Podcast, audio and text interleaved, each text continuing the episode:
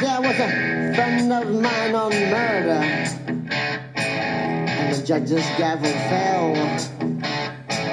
Jury found him guilty, gave him 16 years. Muito bom dia! Seja bem-vindo ao Morning Galo da Central do Investidor, a sua dose diária de informação, bom humor, história e muito rock and roll e algumas cositas mais de vez em quando. A Central do Investidor é o braço educacional do Grupo Esperato, uma empresa com 12 anos de história e mais de 11 mil clientes e que está de braços abertos para atender em todo o nosso Brasil varonil.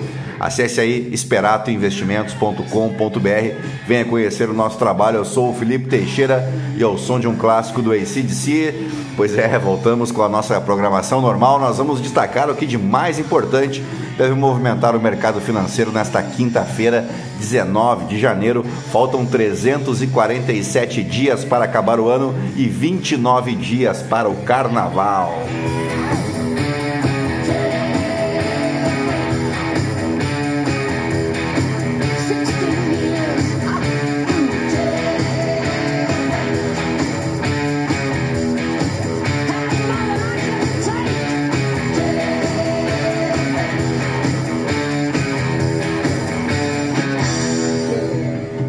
Bem, são 5 horas em ponto, 23 graus aqui em Itapema. Hoje é dia do Festival de Thor, a divindade dos relâmpagos e dos trovões na mitologia nórdica. E aqui no Brasil é aniversário do município de Praia Grande, em São Paulo, município da região metropolitana da Baixada Santista, no litoral sul do estado de São Paulo, com uma população de aproximadamente 330 mil habitantes. É a terceira cidade mais populosa do litoral paulista, depois de São Vicente e próprio Santos. A cidade de Praia Grande tem uma das praias mais movimentadas do Brasil, tendo sido eleita pelo Ministério do Turismo como a quarta cidade que mais recebe turistas no país durante a temporada de verão, depois de São Paulo, Rio de Janeiro e Florianópolis. Na alta temporada, Praia Grande recebe cerca de 1,8 milhão de turistas, mais de cinco vezes a sua população fixa.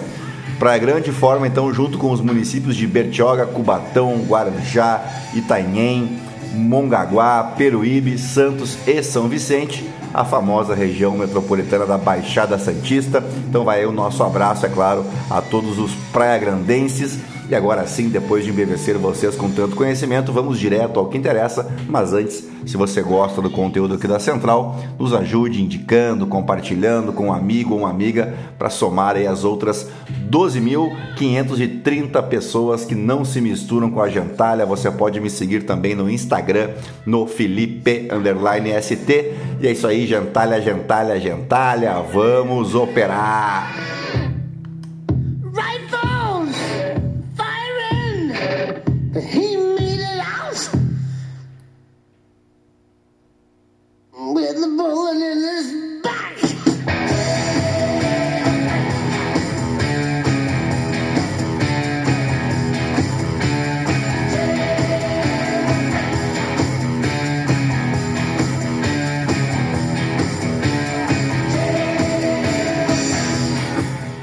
Muito bem, as ações asiáticas encerraram a quinta-feira sem direção única, enquanto os futuros em Wall Street operam no terreno negativo e enquanto os investidores seguem avaliando os riscos de uma desaceleração econômica global e as perspectivas para as taxas de juros.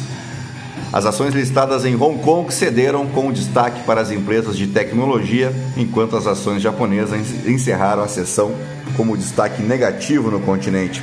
A queda em Tóquio também refletiu a pressão de alta sobre o iene, depois que o Banco Central japonês deixou as definições de políticas monetárias inalteradas na última quarta-feira.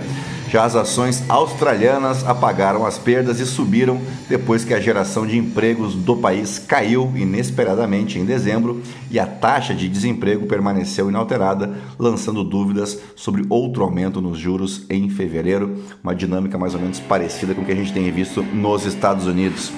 Dados divulgados nesta quarta-feira mostraram que os consumidores americanos estão perdendo força e os investimentos empresariais estão caindo, aumentando assim as preocupações de que a economia pode estar mesmo se aproximando de uma recessão. Os preços ao produtor mostraram a maior queda mensal desde o início da pandemia e as vendas no varejo apontaram para a maior redução dos últimos 12 meses, o que não impediu que membros do Federal Reserve reafirmassem a necessidade de continuar apertando a política monetária. Comentários de autoridades do Fed nesta quarta-feira, no entanto, repetiram pedidos de mais aumentos, mesmo depois de novos sinais de que a economia estava enfraquecendo e a inflação esfriando.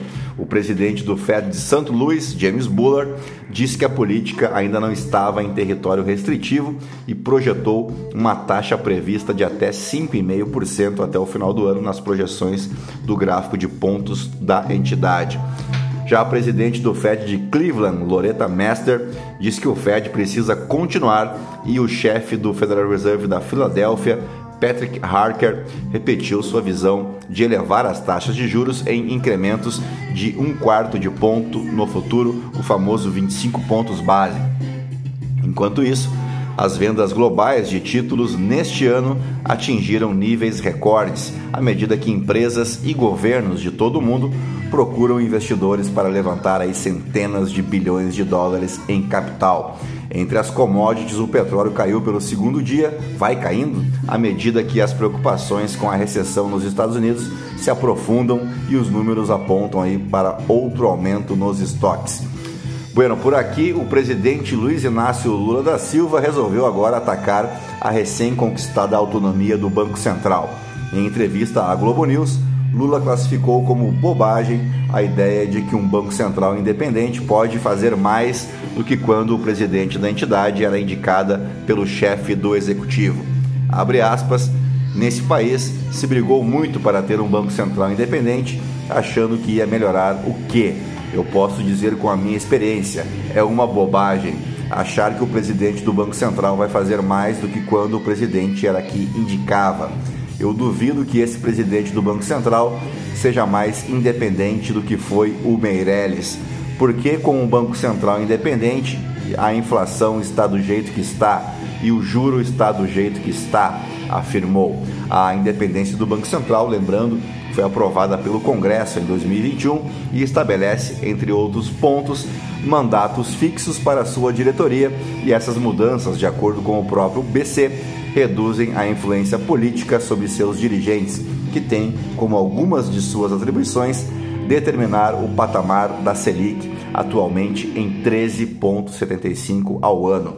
Munido dessa prerrogativa, o Banco Central controla a quantidade de dinheiro circulando na economia e o impacto que isso tem sobre os preços. E como diria o companheiro Caetano Veloso, não, que isso? Que coisa absurda! Como você é burro, cara. E como vocês brasileiros votam mal, hein? vão votar mal assim lá em Pindamonhangaba. Putz grila, né? Depois de aturar quatro anos de Jair Bolsonaro, ter que engolir aí outro débil mental, é de entregar os tacos, né? Como dizemos lá no sul, eu realmente colei chiclete na cruz. E dito isso, vamos às principais manchetes dos portais de notícia no Brasil e no mundo ao som de Mother's Cake.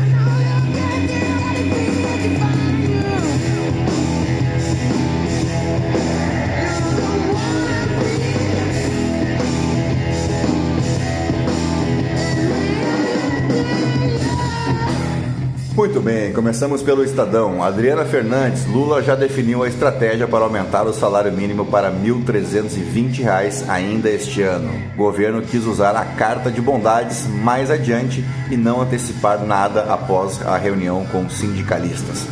Lula critica a independência do BC porque inflação e juros estão do jeito que estão é justamente porque o Banco Central é independente, seu Luiz Inácio, né? Por isso que está do jeito que está. Uh, lembrar o, o, companheiro Lula aí que nós tivemos uma pandemia, tivemos uma, tivemos e estamos tendo uma guerra na Europa. Só para lembrar aí, acho que ele está meio esquecido, né? Deve ter tomado umas a mais.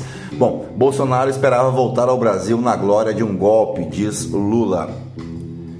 Uh, caixa da Americanas cai de 7,8 bi para 800 milhões após divulgação de rombo bilionário. Empresa pode se ver forçada a pedir recuperação judicial antes do prazo final dado pela Justiça. BTG Pactual consegue reter 1,2 bilhão de reais da Americanas na Justiça. Haddad diz que muita gente evita empresas ligadas a governo extremista. Eu não compro. Uh... É brabo, né? Armínio Fraga e Maria Alice Setúbal liberam nota em apoio a Josué Gomes. Primeira-ministra da Nova Zelândia anuncia que vai renunciar ao cargo. Jacinda Ardern disse que decisão foi tomada por ela e por não ter energia para mais quatro anos. Retirada de pacto e revogação de portaria, o que Lula mudou sobre o aborto legal no Brasil. Robinho pode cumprir condenação por estupro no Brasil, diz ministro da Justiça. O jogador recebeu pena de nove anos na Itália, mas o governo brasileiro negou extradição. Cinco pessoas morrem após roubarem avião na Argentina e aeronave cair. Autoridades acreditam que vítimas faziam parte de organização criminosa ligada ao tráfico de drogas. Meu Deus, que loucura, né? O governo quer revisar marco regulatório de ferrovias e destravar obras do Ferrogrão. TCU aprova novo leilão de aeroportos de Natal, de aeroporto de Natal, a primeira relicitação de ativos. Advogado armamentista é atingido pela própria arma em exame de ressonância em São Paulo. Segundo a polícia, disparo foi causado pelo magnetismo provocado pelo aparelho clínico. Abriu o olho aí na né, galera que anda armada, tem esse pequeno detalhe aí. Uh, vamos para a Folha de São Paulo. Lula busca desmilitarizar Planalto após recorde com Bolsonaro. No fim de 2022, havia 1.231 integrantes da ativa das Forças Armadas cedidas para a equipe do então presidente, uma alta de 20% em quatro anos. Uh, bom, deixa eu lá. Uh, Governo costura apoio para a reforma tributária no Congresso. Presos por ataques golpistas receberam verba pública e de bolsonaristas nas eleições. Lula diz que 8 de janeiro foi começo de golpe e que inteligência não existiu. Uso de localização de celulares contra golpistas tem desafios e risco de questionamento. Josué foi antidemocrático na Assembleia e no manifesto, diz diretor da Fiesp. Sem caixa, crédito ou recuperação judicial, como Americanas vai operar? Vamos para o valor econômico. Deixa só carregar aqui que deu uma travada no valor. Acho que agora vai. Lula diz que teve a impressão de que ataques no DF eram começo de um golpe de Estado. Pô, só a impressão? Eu também fiquei com essa impressão. Itaú e Safra pedem proibição de saques sem autorização. Com 800 milhões em caixa, a recuperação judicial da Americanas é iminente. Goldman Sachs entra com recurso na justiça contra a liminar da Americanas. Lula defende isentar IR para ganhos até 5 mil reais. Lula diz que Bolsonaro é culpado por tentativa de golpe em 8 de janeiro. As apostas de empresas em hidrogênio verde dobram no país. Indústria de São Paulo, indústrias de São Paulo poderão recolher PIS e COFINS com alíquotas reduzidas. Vamos de O Globo. Começamos pela coluna do Lauro Jardim. As duas caras de senador aliado de Bolsonaro sobre atos golpistas a coluna do Merval Pereira. É sensato Lula se reunir com militares. Coluna do Daniel Becker. Os perigos da superproteção para nossos filhos. Uh, Lula trava nomeações de segundo escalão para negociar com partidos e desagrada a ministros. A ordem é aguardar tratativas políticas para saber como ficará a distribuição dos demais postos. Ibanês foi avisado do risco de sabotagem ao nomear Torres, diz governadora do DF. Empresas de ônibus que levaram golpistas receberam em dinheiro vivo, só para variar, né? Como eles gostam de lavar uma grana e pagam tudo ali na mascada, né? Anderson Torres deve dar depoimento à Polícia Federal na segunda-feira. Destaque do Poder 360. O Anderson Torres, que é conhecido entre os delegados da PF como o Piu Piu, né? Imagina se esse Piu Piu resolve cantar, hein? Vai ter gente de cabelo em pé. 160 pessoas foram soltas e 1.239 ainda estão presas por causa do 8 de janeiro. Arthur Lira é internado em Brasília com pedra nos rins. BTG consegue eliminar para bloquear 1,2 bilhão de, das americanas. Lula quer meta de inflação maior para ser mais fácil de cumprir. Cultura anuncia desbloqueio de quase um bi da Lei Rouanet. Empresário fica rico porque os trabalhadores trabalham, não ele, diz Lula. Um gênio, né? Primeira-ministra da Nova Zelândia anuncia que renunciará. Justiça suspende edital de 20 milhões de reais para a comunicação de São Paulo. Rosa Weber manda iniciar tramitação da ação sobre Brumadinho. Vamos para o portal Metrópolis. Após novas análises, Moraes mantém presos 354 golpistas, 220 são liberados. Ibanês não pode ser obrigado a depor na CPI dos atos antidemocráticos. Polícia traz para Brasília réu por atentado à bomba no aeroporto. Lula sobre atos antidemocráticos foi um começo de golpe de Estado. O Ministério da Cultura desbloqueia cerca de um bi da Lei Rouanet. BTG obtém liminar para executar dívida de 1,2 bilhão da Americanas. O novo piti de Carlos Bolsonaro contra marqueteiros da campanha do pai a coluna do Igor Gadelha. Temendo medidas de Moraes, Bolsonaro não tem data para voltar ao Brasil. Militares que participaram de crimes devem ser investigados, diz Flávio Dino. Uh, vamos agora para os nossos destaques internacionais. Começamos pelo The New York Times. Aliados de Trump ganham assento na supervisão, uh, refletindo prioridades do Partido Republicano. Como a estratégia da Casa Branca só sobre documentos classificados saiu pela culatra, é a coluna, é a coluna não, é o destaque do The Washington Post. No Financial Times, o fundo de Peter Thiel liquidou a aposta em bitcoins de oito anos antes da queda do mercado. O bilionário foi o primeiro investidor convencional na moeda digital, mas o fundo não tem mais exposição significativa. Perdão, o, vamos para os aniversariantes do dia. O, deixa eu só mudar a trilha aqui porque temos aniversariante importante no dia de hoje. E claro, vamos botar para tocar aqui. Eu já explico direitinho quem é. O dia 19 de janeiro marca o aniversário de Edgar Allan Poe, poeta, editor e crítico literário norte-americano, integrante do movimento romântico em seu país. Ele é conhecido por suas histórias que envolvem o mistério e o macabro Poe foi um dos primeiros escritores norte-americanos de contos e é geralmente considerado o inventor do gênero ficção policial, também recebendo crédito por sua contribuição ao emergente gênero de ficção científica. Ele foi o primeiro escritor americano conhecido por tentar ganhar a vida através da escrita por si só resultando em uma vida e uma carreira financeiramente difíceis. Em 1845, ele publicou seu poema O Corvo, o qual foi um sucesso instantâneo. Sua esposa morreu de tuberculose dois anos após a publicação e ele começou a planejar a criação de seu próprio jornal, o The Pen, posteriormente renomeado para The Stilos. Porém, em um 7 de outubro de 1849, aos 40 anos, ele acabou morrendo uh, e as causas atribuídas aí são as mais diversas possíveis, indo desde de uma congestão cerebral, cólera, drogas, doenças cardiovasculares, raiva, tuberculose e até suicídio. O que realmente interessa é que suas obras influenciaram a literatura nos Estados Unidos e ao redor do mundo todo, bem como em campos especializados tais como a cosmologia e a criptografia. Poe e seu trabalho aparecem ao longo da cultura popular na literatura musical, também em filmes e séries de TV. Também aniversariava hoje, em um 19 de janeiro, essa que está cantando aí, Janis Joplin, cantora, compositora e multi-instrumentista norte-americana, considerada a rainha do rock and roll, a maior cantora de rock dos anos 60 e a maior cantora de blues e soul de sua geração.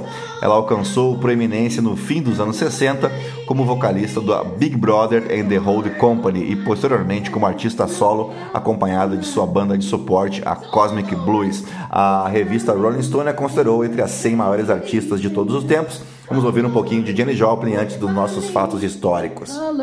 TV. Dialing for dollars is trying to find me.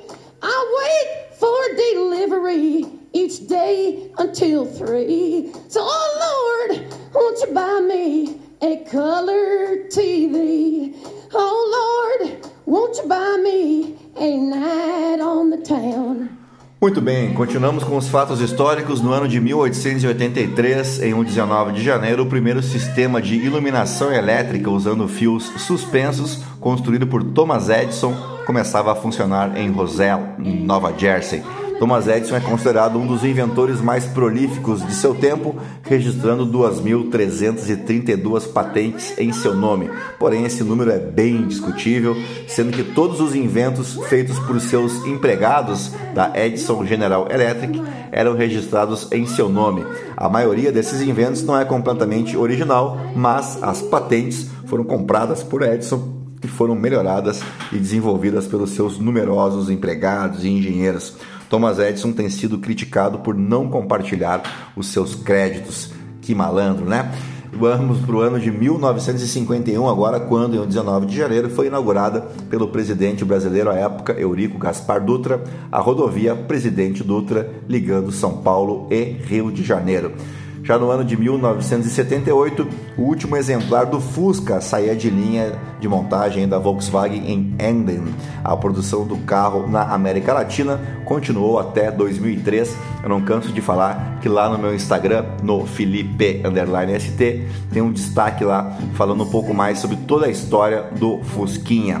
Fechamos com o ano de 2012, quando o site Mega Upload, que era um site de compartilhamento de arquivos com sede em Hong Kong, era fechado pelo FBI, acabando com boa parte da nossa alegria, né, da galera que baixava filmes, séries e afins, não é verdade? Dito isso, fechamos o nosso Morning Galo desta quinta-feira. 19 de janeiro, agradecendo tua paciência, tua audiência e te convidando para o nosso call de fechamento logo mais à tardinha, tá bom? Uh, e era isso. Um bom dia a todos, bons negócios, até mais. Tchau, tchau. Fui. Texas sun caressing you from Fort Worth to Amarillo. Well, come on, go with me to the sun dips low. Texas sun.